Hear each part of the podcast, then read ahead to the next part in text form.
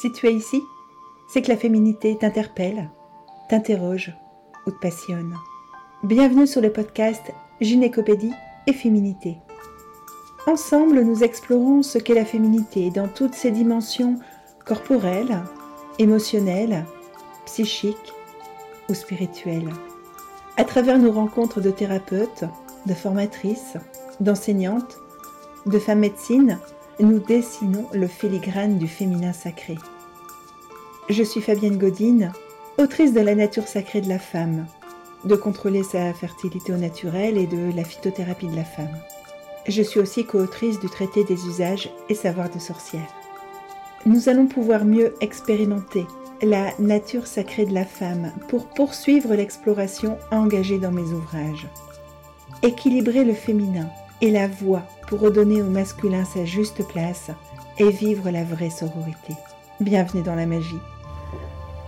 Avant de te laisser découvrir cet épisode spécial, je tiens à te dire que je fais une annonce tout à la fin sur ce qui va se passer pour la suite. Allez, bonne écoute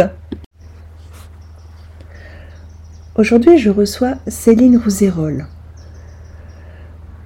Céline c'est une femme qui ose proclamer sa foi, proclamer qu'elle fait du coaching en intégrant la croyance en Jésus, la croyance chrétienne, catholique. Parce que Céline, c'est une ancienne moniale, donc euh, une bonne sœur qui est revenue à la vie laïque, c'est déjà peu commun, et qui en plus aujourd'hui fait du coaching de vie. Et elle fait du coaching en parlant de la nature, de la Lexio Natura, elle qui a tant pratiqué la Lexio Divina. Vous allez voir, on est sur un entretien qui est euh, quand même assez particulier, parce qu'on parle de développement personnel et on parle d'articulation entre la foi, le développement personnel et comment vivre au mieux notre incarnation comme on peut dire dans le langage habituel de notre siècle. Allez, je vous laisse découvrir. Vous allez voir, la conclusion, elle laisse vraiment à réfléchir sur comment nous vivons.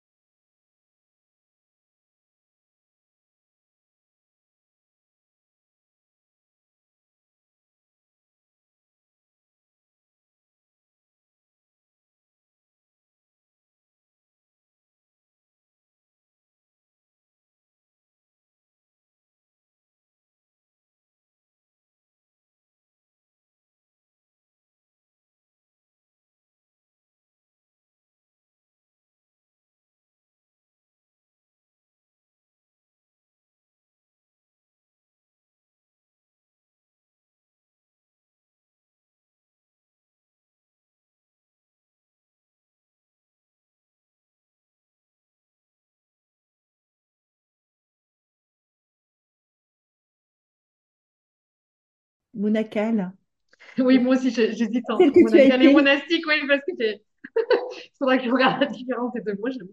Quelle part tu, tu accordes encore à, à celle qui fut une moniale?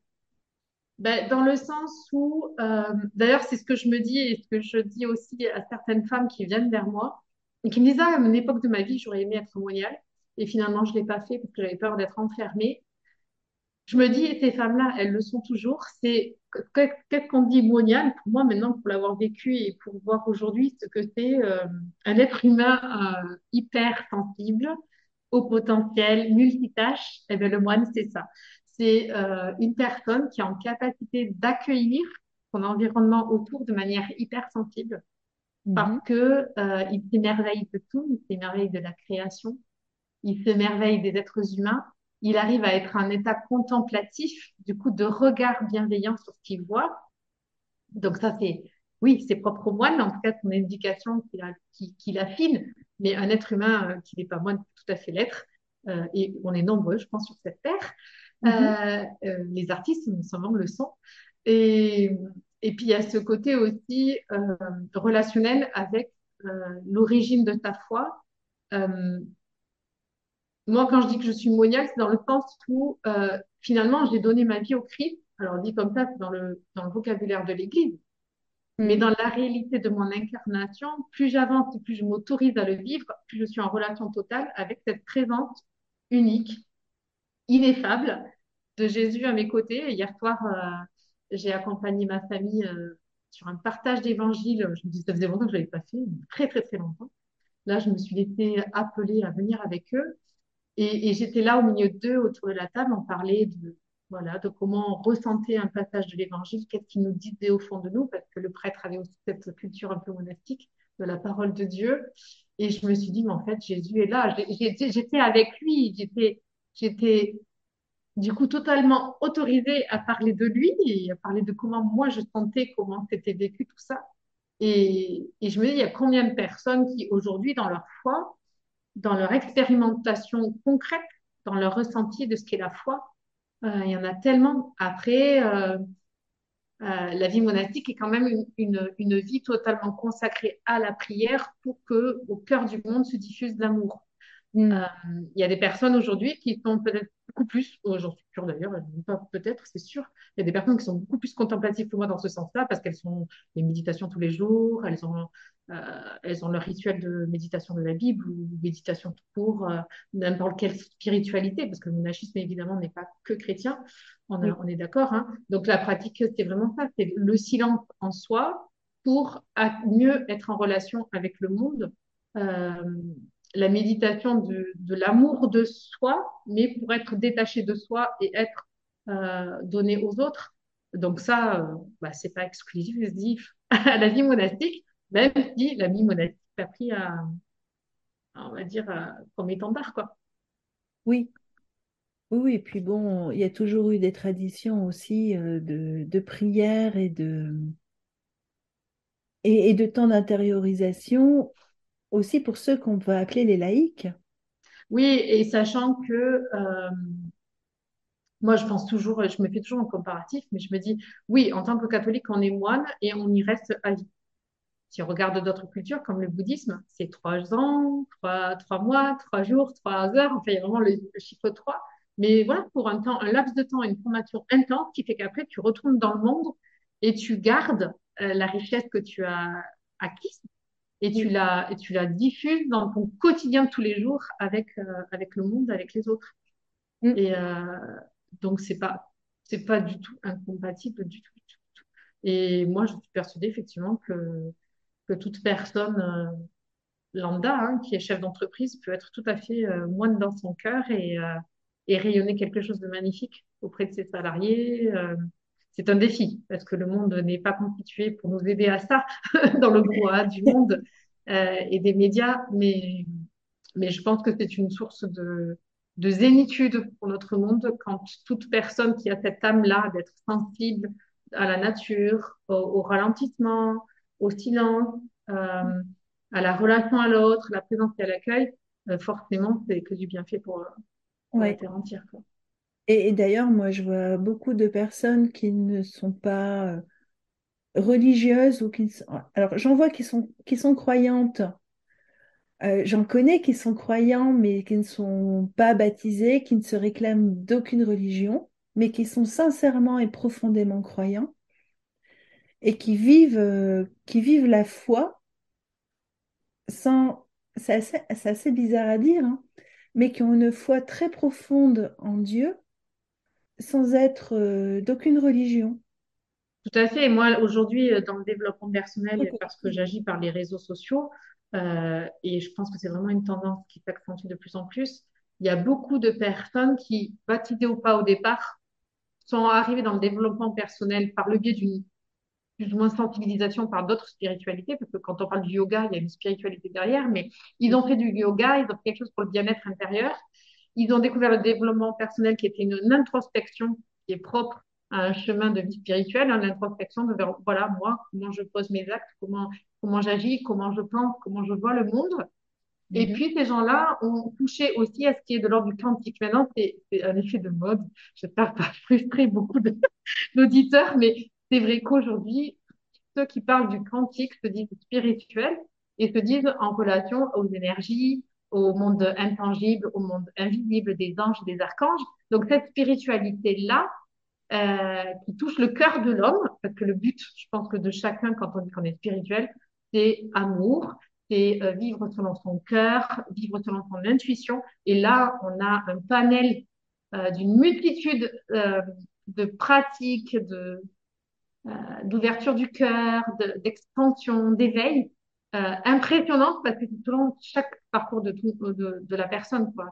Euh, moi, évidemment, dans mon parcours, les personnes qui viennent plus vers moi, sont des personnes qui, à un moment donné de leur vie, ont croisé le chemin de l'Église par les grands-parents, par les parents, euh, voilà. Et puis, à un moment donné, l'ont totalement détaché et qui, en revenant dans le développement personnel et cette approche de, de l'univers, de la source, comme on les appelle à ce moment-là, et Mhm. ils se disent, mais j'ai quand même quelque chose qui me raccroche à Jésus ou, ou à ces personnages de la Bible, et ça, ça m'intrigue, et ça, ça me, ça me parle. Et puis finalement, Jésus, dans ce que j'en entends parler, et que je vois les autres personnages, les maîtres ascensionnés, comme on les appelle aussi, euh, et bien, je pense que moi, j'ai une relation particulière avec Jésus dans mon histoire. Et c'est ça, c'est à ce moment-là que c'est c'est magnifique, parce qu'il y a comme un, un réappropriement de la foi de base et une, étincelle qui rejaillit et quelque chose qui est propre à eux. Et, et tout l'intérêt, c'est de dire, OK, mais n'aie pas peur. n'aie pas peur de ta foi, n'aie pas peur de ta particularité, n'aie pas peur de ton héritage aussi, qui est quand même un héritage religieux et qui peut être un peu enfermant. Euh, mais en même temps aussi, dans cette ouverture-là, tout ce qu'on trouve aujourd'hui de disponible au niveau des différentes spiritualités, Comment toi tu te discernes, voilà, si on me dit il faut que je fasse, il faut à tout prix que je fasse ça pour avoir, euh, je sais pas moi, être dans la loi d'abondance, est-ce que le il faut, c'est juste à toi? Est-ce que cette abondance, c'est la tienne? Est-ce que dans ton vécu personnel, ça te fait vibrer? Et là, je reviens à l'incarnation. Et, là, euh, et là, le, le, le croyant devient quelque chose de, quelqu'un de très, moi je dis voilà, passe au niveau euh, profond de la spiritualité en tant que telle, l'essence propre de, de sa foi. Mm. Oui, c'est une chose dont on, on parlait aussi tout à l'heure, c'est que on peut être spirituel, on n'en est pas moins des êtres incarnés, et donc on est censé avoir les pieds sur terre. C'est beau Oui. d'avoir la tête dans les étoiles, mais les pieds dans la terre, c'est il y quand a, même important. ouais, il y a une tendance que j'ai eue, du coup, hein, on disait tout à l'heure que j'avais pris un peu le mode de fuite, et c'est vrai, parce que euh, face aux, aux adversités, moi, j'ai plutôt euh, tendance à les fuir, là où d'autres iraient plutôt à l'attaque, ou d'autres iraient dans leur grotte. Euh, moi, j'ai fui, puis après, je me suis rentrée dans la grotte. Sauf que je me suis rendu compte que, euh, ben, en fait, au sein du monastère lui-même, on était 22 sœurs, et petit à petit du temps, ben, j'ai appris que euh, le monastère, c'était comme un, un aquarium Ouais, qu'on comparerait à la mer et à l'océan, et que dans cet aquarium, les enjeux de vie communautaire étaient les mêmes que sur la planète. Et c'est ça qui m'a beaucoup appris, parce que je me suis dit, si je suis jalouse de ma sœur, ça a été le cas, je, je suis en train d'écrire mon livre justement sur ce parcours-là, j'ai redécouvert la jalousie au sein de mon cœur par rapport à une sœur qui réveillait beaucoup de, de blessures personnelles j'ai découvert aussi euh, la convoitise, mais tout ça parce que c'est pas parce que je suis dans un monde cruel, c'est que j'étais avec des autres êtres humains. Donc ouais. ça m'a permis aussi de dire, ok, mais ça je le vis dans mon cœur, forcément le monde dans lequel je vis, il n'est pas tout aussi mauvais que ce que je pense. Mm. Euh, il a du bon aussi, euh, puisque, parce que moi, je suis les deux. Donc, plus j'œuvrerai dans le bien, plus en ricochet, en onde sismique, euh, le monde lui-même développera le bien, euh, parce que l'idée du corps, quoi, qu'on est tous, euh, on fait tous partie du même corps, humanité. Et, euh, et, et vraiment de, se dire, si je prends la spiritualité comme un lieu de, de, refuge. Euh, malheureusement, euh, je vais me déconnecter de l'essence de, de pourquoi je suis humaine. Parce que moi, moi je- on a cette tendance à l'angélisme. On a cette tendance, euh, parce qu'aussi, on nous a appris il y a le bien, le mal. Donc, moi, je veux faire que le bien. Donc, si je veux faire que le bien, il faut que je fasse que du bien. Du coup, tout ce qui va me porter dans des sensations qui, moi, je jugerais mal, je vais surtout ne pas m'autoriser. Donc, je vais amputer une partie de mon humanité. Voilà, la jalousie, par exemple, c'est pas possible. Non, non, non, c'est pas possible. Donc, au lieu de me dire, OK, je vais la traverser parce qu'elle m'apprend quelque chose sur mon histoire et je vais y mettre de l'amour. Et c'est comme ça que je pourrais aussi apprendre chez les autres à mettre de l'amour dans leur comportement qui, moi, me semblera défaillant. Ben, au lieu de faire ça, je vais retrancher ma partie humaine. Donc, je vais dire, OK, ben, cette partie-là, je ne veux pas m'entendre parler, donc je vais mettre sous le. La colère, ah non, non, non, la colère, c'est pas possible. Donc, donc, je vais mettre sous le boisseau. La tristesse, ah ben non, non, non, si tu crois en Dieu, tu peux pas être triste. Donc, quand quelqu'un qui meurt, tu peux pas, tu peux pas pleurer, c'est pas possible. Et Et, on s'ampute de l'humanité, mais quand on on, regarde et on le sait bien, euh, excuse-moi, et j'allais dire, on sait bien que tous, toutes ces ombres, c'est comme, euh, bah, c'est comme ce qu'on a mis sous le tapis et qu'on laisse pourrir. Ça nous revient en pleine figure. euh. Alors moi, j'aime bien cette image que j'avais vue une fois aussi en illustration, c'est que tu as un petit personnage de BD qui marche et qui est apeuré, il n'ose pas regarder derrière lui, et puis derrière lui, il y a une grande ombre. Tu sais, euh, il, est, il a la lumière face à lui, il a la grande ombre. Et puis il en a peur, et du coup, il s'imagine que l'ombre va le bouffer. Et à un moment donné, il se retourne, et comme il s'est retourné, forcément, l'ombre a rétréci, et elle n'a plus. Voilà, parce que parce qu'en fait, euh, tout simplement, euh, elle a été mise à la lumière, et que c'était juste euh, la peur qu'il en avait, et que la vérité, elle n'est pas si terrible. Donc, c'est cet apprentissage-là, en fait, du bien et du mal. Et, euh, et le problème de l'angélisme, c'est que comme on va être angélique, on va dans l'extrême du bien. Du coup, comme il y a un extrême, l'opposé, c'est forcément l'extrême du mal. Et donc, tout ce qui n'est pas bien sera mal. Et moi, avec euh, tout l'apprentissage du non-jugement à travers la neurobiologie, c'est-à-dire mes propres sentiments, de mes propres états d'âme, euh, de mes pensées, à, à, à travers cet apprentissage de plus juger quand je suis en colère contre quelqu'un, de plus juger quand euh, je suis en dépression, de plus juger euh, quand, euh, quand je suis blessée, mais vraiment d'accueillir tout ça dans mon humanité, ben, je me rends compte que du coup, je vais plus juger non plus les autres parce que je vais avoir de la compassion, parce que je vais dire en tant qu'humain, en fait, je, je comprends. Je comprends. C'est c'est pas admissible sur un texte exact, mais je peux comprendre que la personne en soit passée par là et bien du coup, je redeviens en lien et notre état naturel d'être humain, c'est d'être en lien. Et la source du lien, c'est l'amour. Et pour moi, Dieu est amour. Et du coup, je suis en plein dedans, dans ma spiritualité. On croit qu'on se déconnecte, mais en fait, l'incarnation elle-même nous fait toucher l'essence même de notre foi. Après, voilà, je suis chrétienne et, pour moi, Jésus, c'est euh, la personne qui fait l'alliance d'une incarnation avec le divin et, euh, et je ne peux pas concevoir que l'âme soit, euh, soit euh, comme on dit, un esprit dans un vase. Aujourd'hui, j'en suis en capacité de me dire non, en fait, c'est beaucoup plus que ça parce que mon corps donne une identité à mon âme, mon vécu, mes gestes, ma manière de parler, ma manière de, de voir le monde et de le concevoir enrichit euh, le chemin de mon âme.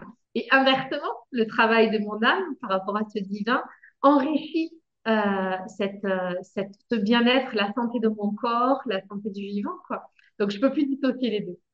Mm. Euh, mais j'ai vécu pendant des années et quand j'étais mondiale, j'étais totalement dissociée.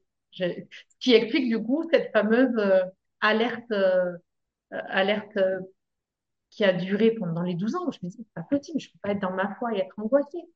Je n'y crois pas. Alors, un prêtre m'avait dit, tu vas souffrir, et du coup, avec ta souffrance, la rédemption du monde. J'ai fait, non, non, non, non, moi, j'ai lu le chapitre des Hébreux, les Hébreux disent quand même que c'est Jésus qui a connu cette croix pour que justement, nous, on puisse la traverser, mais pas y rester. Donc, j'ai dit, il y a un truc qui ne va pas, parce que l'amour, pour moi, c'est pas que la souffrance. Il y a la résurrection, il y a la vie, il y a la joie, il y a la légèreté. Et donc, je ne pouvais pas accepter voilà, de dire toute ma vie, je serai mondiale et en, en angoisse et en souffrance. Oui, et, et, et, pour, et, pour, Jésus, ça a duré trois jours. Toi, au bout de dix jours, tu posais des questions.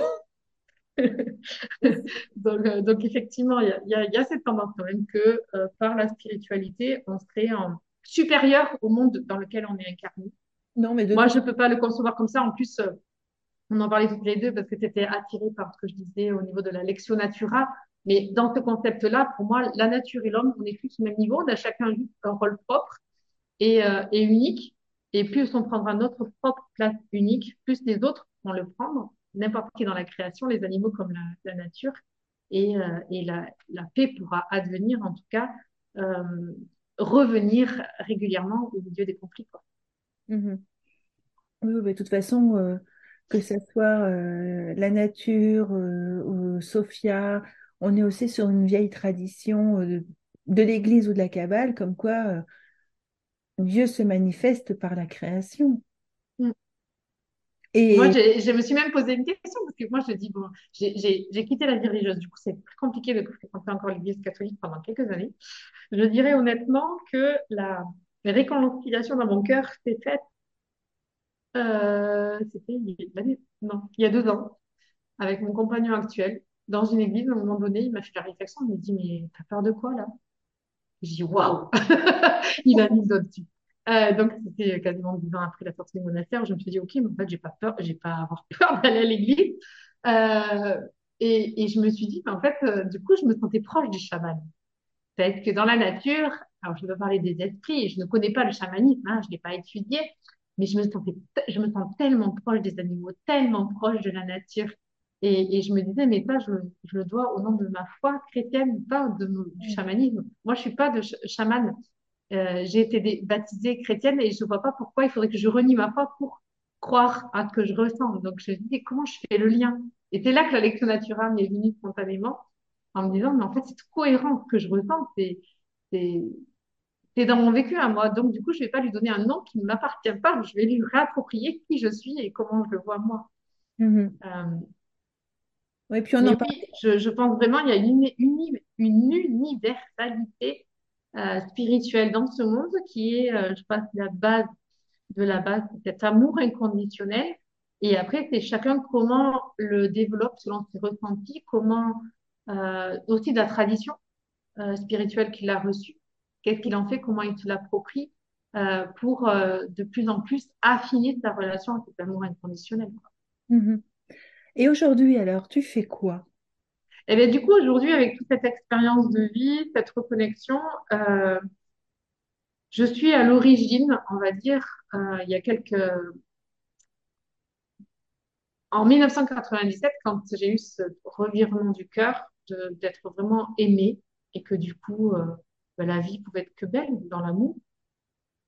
Il y a eu un gros, on va dire, un, mantra qui m'a été offert. Je parle en vocabulaire un peu plus général, mais c'est plus que ça. Euh, j'ai eu une, expérience mystique, mystique, de rencontre de l'amour euh, avec Jésus en Terre Sainte, à Jérusalem, qui était la miséricorde.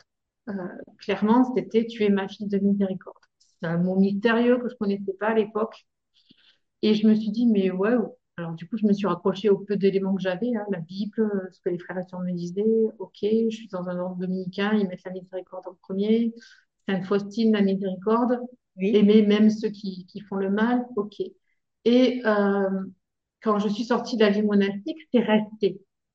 Et, et du coup, j'ai cru au départ que c'était de faire des œuvres, des œuvres de charité, donc d'aller euh, aider. Donc j'étais auxiliaire de vie, J'étais animatrice sociale en EHPAD, il fallait que je donne. Et très récemment, je me suis dit qu'en fait, c'est la réalité, la seule réalité à laquelle je suis appelée, c'est accompagner les gens à se réconcilier avec leur histoire. Elle est là, la miséricorde, en fait. C'est notre propre chemin de vie avec nous-mêmes. Parce mm. que bien souvent, quand on est dans le développement personnel, euh, on passe par une phase où on dit, OK, mais ce que je suis là aujourd'hui, c'est à cause de mes parents, c'est à cause de mon éducation, c'est à cause du catéchisme, c'est à cause de mes traumas. Et on va être dans une phase de rébellion. Et du coup, je l'ai connue, cette rébellion, puisque je te disais, hein, je n'ai pas fréquenté l'église pendant un certain temps. Oui. Et, et on se reconstruit avec ça. Sauf qu'à un moment donné de ce chemin-là, il y a une insatisfaction. Il y a, il y a un trouble émotionnel aussi. Et puis on est qu'on est insatisfait. Il y a quelque chose qui ne marche pas. Il y a un désalignement. et puis on est dans la victimisation aussi. et voilà, du coup, moi, j'ai, aussi approfondi que c'était que les, les relations de Cartman, quand on veut être le sauveur, quand on veut être, euh, on est la victime, qui après on se transforme en bourreau. Et ça, ça m'a, pendant trois quatre ans, hein, je l'ai vu dans les relations avec les hommes, comment je me constituais dans le manque, en fait, que ce manque engendrait des relations qui étaient mal, ouais, qui étaient malsaines, qui sont malsaines. Et, et j'ai dit, non, en fait, il faut vraiment que, ben, en fait, il faut que je m'aime. Parce que quand je suis dans le, dans la non-attente de l'autre, je n'attends rien de l'autre et que j'arrive à trouver en moi-même les ressources de mon bonheur, il s'avère que je rencontre des gens qui sont dans la même dynamique. La loi d'attraction qui se fait naturellement. Et c'est comme Mhm. ça que j'ai rencontré l'homme qui, qui partage ma vie aujourd'hui. Je ne le cherchais pas, il ne me cherchait pas, et nous nous sommes rencontrés sur ce commun accord. Et euh, à partir de là, euh, à partir de là, je me suis dit, OK, ben, je vais aider les gens à faire la même chose, mais j'ai quand même une spécificité, c'est ma foi chrétienne. Et là, il y a eu un hic. Il y a eu même un tsunami intérieur parce que j'ai découvert une de mes blessures originelles, c'était la haine. J'ai découvert la haine à mon, à- dans cette prise de décision, comme je l'avais rencontrée plusieurs fois dans ma vie. Et ça a été terrible parce que ça a été un moment où je me suis dit, mais alors du coup, je suis coach de vie, mais je vais pas dire que je suis chrétienne. Je vais, parce que les gens parlent de religion, parce qu'après, quand tu dis que tu es chrétienne, du coup, on t'attaque, on te dit, oui, mais ça, c'est pas vrai, c'est pas comme ça. Euh, et ça a été très compliqué. Et ça m'a un peu atténuée. Et du coup, j'étais coach et je cherchais un terme. Aujourd'hui, je l'affirme, je suis accompagnante spirituelle de culture chrétienne dans, euh, pour les personnes qui sentent qu'elles ont un rôle de, de leader, de, de, de premier de cordée, on va dire, et qui euh, sont très euh, hypersensibles, très curieux, très limite au potentiel, parce qu'on quand on dit au potentiel, ce sont des gens qui ne peuvent pas s'empêcher de continuer à faire des études et à chercher, à creuser, à aller euh, à fond dans des choses, pour vraiment les vibrer à l'intérieur. Ben, ces, ces personnes-là, en fait, je suis amenée à les aider à se dire, OK, avec tout le parcours de vie que tu as aujourd'hui, il y a quelque chose qui te, te manque par rapport à ta, ta foi chrétienne de base. Alors, comment y revenir sans crainte? Comment l'affirmer sans crainte Parce que je me rends compte que beaucoup de personnes ont peur de parler de leur foi, quand on est chrétien en tout cas, Oui. euh, ont Mais peur de faire le lien, parce que faire un lien, ça veut dire, attends, mais alors du coup, ça veut dire que je, revienne dans le dogme de l'Église, c'est hors de question. Euh, et, et puis des fois, quand même, je te dis, ouais, mais là, ce qu'on me dit, simplement au niveau des énergies quantiques, euh, j'ai pas envie de me perdre, quoi. Et puis voilà, de- d'aider les gens à se dire, OK, alors moi, aujourd'hui, j'en suis où? Et je vais partir de mon corps et non plus de mon mental, parce que mon mental, je l'ai nourri, j'ai nourri mes expériences, j'ai nourri ma sagesse personnelle, mais comment j'y reviens, moi, mes propres ressources, euh, sans me laisser emporter par tout ce que me dit le monde? Parce qu'aujourd'hui, on a des sources d'informations de partout et des fois, on est totalement perdu, on ne sait plus. Euh, et voilà, et d'aider ces gens-là, de dire, OK, je vais venir un temps dans mon incarnation et de cette incarnation, je vais revivre ma foi de manière plus sereine. C'est très difficile à définir hein, quel rôle je me donne, je, je, je pense avoir. Il y a vraiment cette, cette idée de réconcilier, en fait.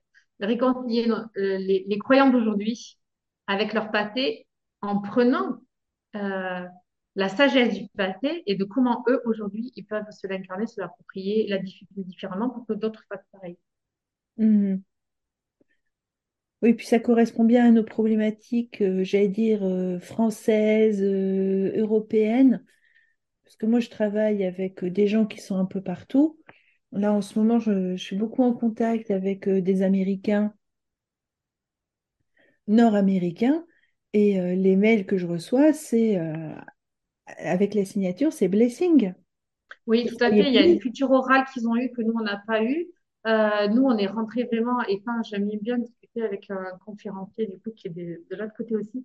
Il vivait en France, parce que comme je suis appelée aussi à faire les conférences, en France, euh, la validation, c'est le papier. Euh, l'expression de soi, c'est le papier, c'est Mm. l'écriture.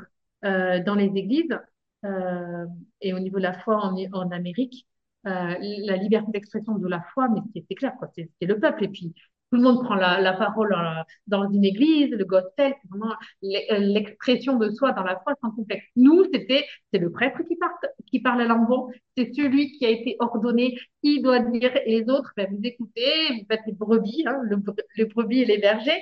Euh, voilà, donc c'est vrai que c'est pas notre culture. Et puis nous, on est pris dans le CV, dans, dans, ouais, dans le, le cumul des compétences. On n'a pas cette facilité qu'ils ont eux. Quoi. Ça, c'est Oui, clair. Je, oui, je tout à fait ce que tu me dis. Oui.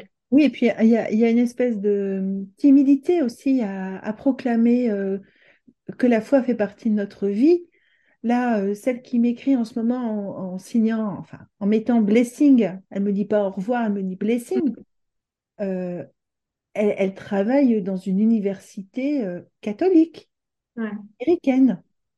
Donc, catholique. Je connais pas beaucoup de, je veux dire, de secrétaires dans, dans une école qui, qui vont, qui vont signer comme ça en France. Je pense sincèrement, alors c'est vrai que je ne je, je vois pas l'évolution euh, outre-Manche, donc je ne pourrais pas te dire, mais je pense sincèrement que nous, dans mon histoire de français, donc je vais parler de ce que je connais le mieux, c'est la métropole. Oui, Parce que même dans les îles, je pense qu'il y a d'autres contextes. Jusqu'à l'île de la Réunion, il y a beaucoup de mixage des religions et de, d'acceptation des différentes religions. Euh, mais en tout cas, pour la métropole, de ce que je vois, c'est qu'il y a vraiment, en plus avec l'actualité, euh, une, une crainte de parler de sa foi parce que parce qu'on voit qu'il y a des, des, des séparations entre les religions, il y a une non-acceptation de l'autre tel qu'il est. Une jeune femme que j'avais rencontrée me disait euh, avoir vécu, euh, je crois que c'était dans Madagascar, je crois. Après, elle a, elle a, elle a pris un pays d'Afrique qui était l'Algérie, Hmm? voire le Maroc. Non, non, je me, je comprends, justement, c'était la Turquie. Elle est arrivée en Turquie. Et là, en Turquie, elle a retrouvé euh, la- l'appartenance à une religion, qu'est-ce que ça voulait dire? Alors, elle ne comprenait pas trop, parce que de là où elle venait, euh, tout le monde parlait, tout le monde se enfin, entretenait, tout le monde était sympa, il n'y a aucun souci. Et quand elle est arrivée en France, elle m'a dit, mais ça a été pire. Ça a été pire. Du coup, il fallait revendiquer sa foi. Et puis, euh, bon, t'es catholique de tel penchant, alors tu peux pas supporter les autres catholiques qui étaient durant l'inverse. C'était de plus en plus, euh, ouais, c'était grégationniste, quoi, vraiment coupé. Les communautés sont coupées entre elles, qu'elles n'avaient pas compris euh, dans les autres pays. Donc, euh, je, effectivement, je constate que, oui, je suis peut-être, euh, bah, du coup, plus en écho avec les personnes qui, comme moi, sont de, de mes propres expériences culturelles, quoi. Ouais. Et le monde musulman fait peur et, et euh, les autres religions font peur parce que moi, je sais que les catholiques que j'ai fréquentés à un moment donné ne supportaient pas d'entendre euh, les autres spiritualités parce que euh, on les déconnectait de l'essence de la foi, quoi. Hmm. Oui. Après, tu, tu vois, moi, je te, je te, je te disais en, en début de session, avant l'enregistrement, je suis mariée à un pasteur, donc euh, qui est euh, protestant, n- non évangélique. Et la fois où je l'ai accompagné sur son, dans son église, j'en suis sortie extrêmement frustrée, alors que euh, parfois sur nos discussions ou des discussions avec des amis, euh, il va parler avec, il va vraiment porter la parole du Christ. Et là, sur, euh, sur cette, sur ce temps à l'église, je ne l'ai pas vu. Moi, je j'ai pas du tout vu euh, ni l'Esprit Saint ni Jésus, alors que parfois dans nos discussions ou dans celles avec les amis, euh, mon Dieu, euh, il porte la parole, hein, et pas à moitié. hein. Et, et, et ça, c'est des, choses qui sont euh, assez intéressantes à, à constater. Et quand je suis avec mes stagiaires et que j'ai des stagiaires de toutes les religions, c'est assez intéressant de voir les dynamiques se mettre en place entre, entre nous et entre elles, parce que euh, on est dans le respect, on est, euh, je vais pas dire dans l'amour, au sens, euh, peut-être, peut-être pas dans le sens, euh, au sens hu- humain, mais en tout cas, on est dans l'amour, on est dans l'accueil de l'autre, et on est dans le respect, et, on est dans la construction mutuelle. Et après tout, l'idée, l'idée qu'il y a derrière euh, la religion, c'est ça aussi, hein, derrière la Moi, spiritualité. bien aimé parce que quand j'étais euh, le premier lieu de travail où j'ai été animatrice sociale en maison de retraite, ça a été en région parisienne, à Saint-Denis. Euh, donc culture totalement marquée par euh, le monde musulman, hein. au niveau de la population de cette ville. Et j'étais en amour, entre guillemets, c'était pas. J'étais en amour avec une aide-soignante qui était musulmane parce qu'elle dégageait quelque chose de magnifique dans son regard, une tendresse, une simplicité de générosité, un accueil de qui j'étais alors que quelques-uns savaient que j'étais encore religieuse, c'était non officiel, mais j'étais religieuse, mais je ne devais pas le montrer. Ça a été une période compliquée d'ailleurs. Parce que justement, j'étais religieuse, il fallait surtout pas que je dise au niveau salarial. Alors que l'association à laquelle je travaillais était euh, fondée par des religieux, il nous était interdit de faire quelconque signe d'appartenance à la religion. Hein. On était vraiment euh, caché la croix. C'est fou quand même comme un soit là, caché qui on est, euh, même euh, même si t'en parles pas, quoi. Il fallait vraiment, c'était vraiment la peur, hein. C'était la culture de la peur. Mais elle, c'était beau parce que, euh, effectivement, elle avait pas le voile, hein, plus ouverte que certaines de sa religion à elle, mais elle avait ce truc dans les yeux, dans le cœur. Il y avait, euh, ce que j'aime beaucoup, c'est que euh, on le sent quand quelqu'un est dans une énergie d'accueil et d'amour. On n'a pas besoin de, le, de l'entendre, de le voir. Son corps te le dit, en fait.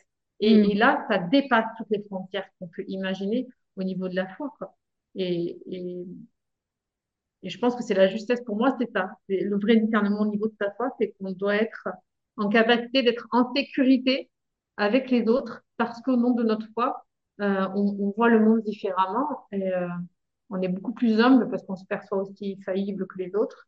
Euh, et on a beaucoup plus de compassion parce qu'on se rend compte qu'au parcours de notre propre histoire, quand on fait un rebours, moi je dis en fait on est tous en pèlerinage. Un pèlerinage c'est quoi?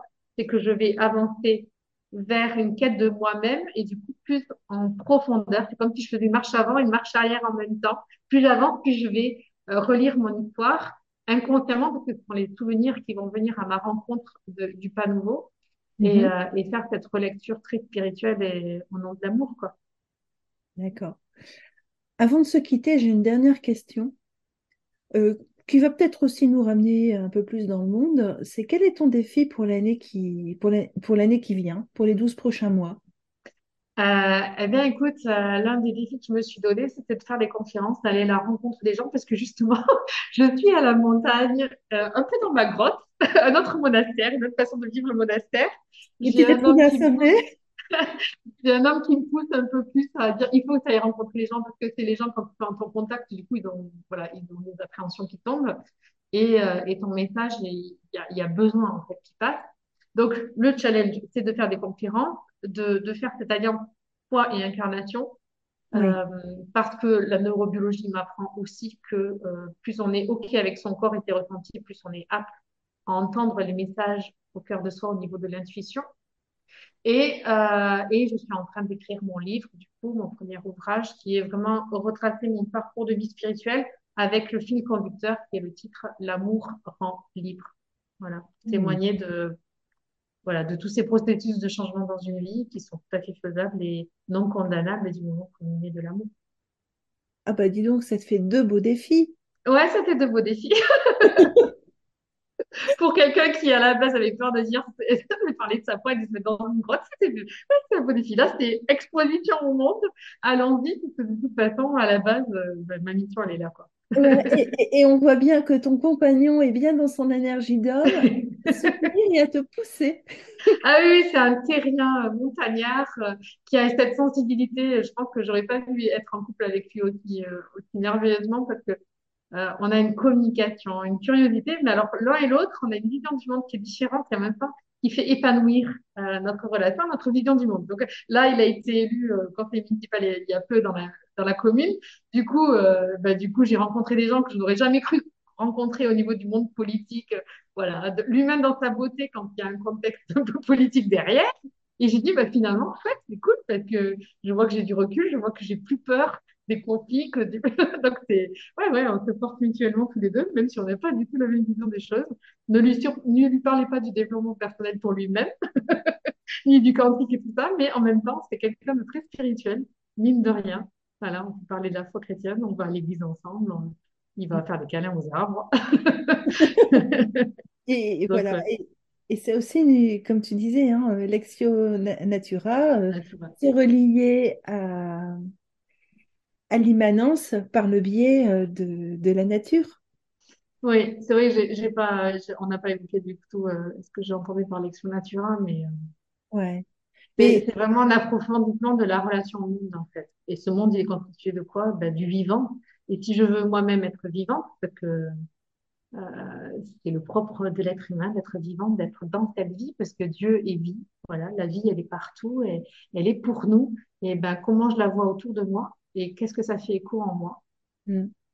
Ouais. Et, moi, c'est une approche que j'ai rencontrée euh, avec les anglicans, parce que mon mari est anglophone, donc euh, on a beaucoup fréquenté l'église anglicane. Et puis, euh, je l'ai rencontré aussi avec euh, les, autochtones d'Amérique du Nord qui, qui, se relient à Dieu, on va l'appeler comme ça, euh, par le biais de la création. Et qui, qui n'ont pas une Bible, mais qui ont la nature autour d'eux comme Bible. Ben, moi, je parle de quand on s'intéresse aussi tout ce qui est l'Égypte, tout ce qui est les, les peuples incas et tout ça avec mon homme, on regarde des documentaires là-dessus. Et je suis toujours fascinée. Je me dis que quand même, euh, avec notre culture, on s'est détaché de, de, cette relation naturelle aux planètes, naturelle à la création, euh, au vivant. Et, et ces hommes-là, en fait, euh, ils étaient spirituels incarnés. Ils ne pouvaient pas dissocier les deux. Après, chacun a mis après une figure pour pouvoir lui parler de cette relation particulière. Euh, parce que Dieu, personne ne le voit. dans, dans, ma foi, moi, il n'est pas. Il dit, bah, toi, voilà, c'est pas un être avec la barbe blanche à une certaine époque sur les tableaux d'église.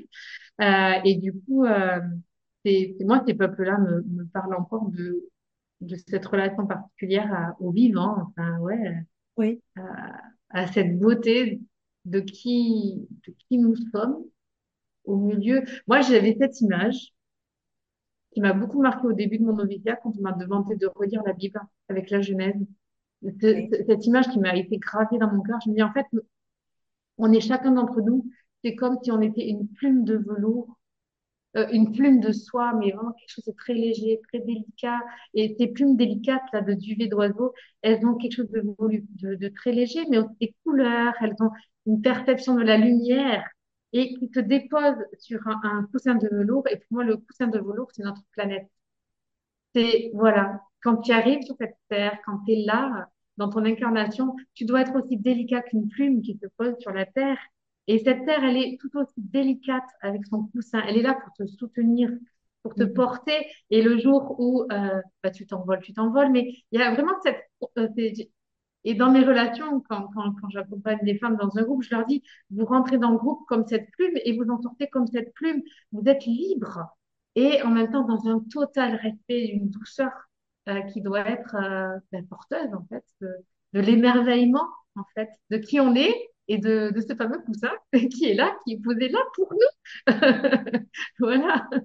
Eh je crois que tu viens de nous trouver une très très belle conclusion à notre entretien. je vous remercie très sincèrement pour cet échange. Et, je serai très curieuse de lire ton livre quand il sortira. Avec joie. et de continuer sur tes actualités. L'avantage du livre, c'est qu'il il sera peut-être plus facile à, à lire. C'est une interview qui peut être détaillée dans les mille et une facettes. Donc, j'espère que je n'ai pas perdu tes auditeurs. Mais euh, le livre est là aussi pour que ça résonne en vous et chacun sa propre parcours. Mais voilà, on est humain, donc hmm. ça peut aider les uns et les autres.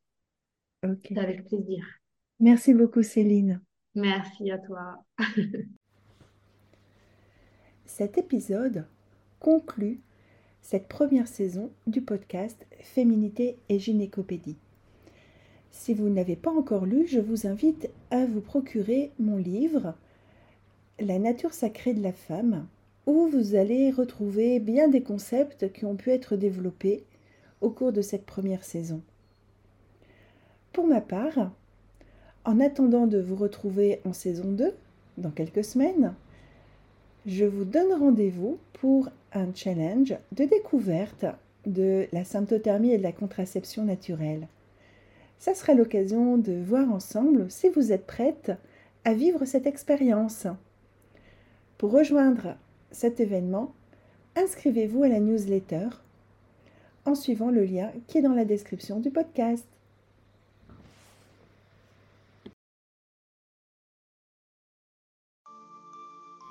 Cet épisode t'a plu? Alors abonne-toi. Et pense à mettre une évaluation positive sur ta plateforme d'écoute préférée.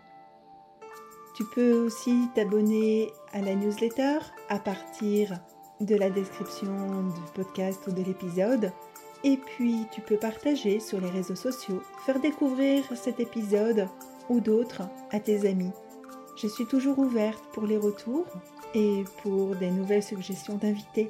Je te dis à très bientôt pour un nouvel épisode. Merci de ton attention.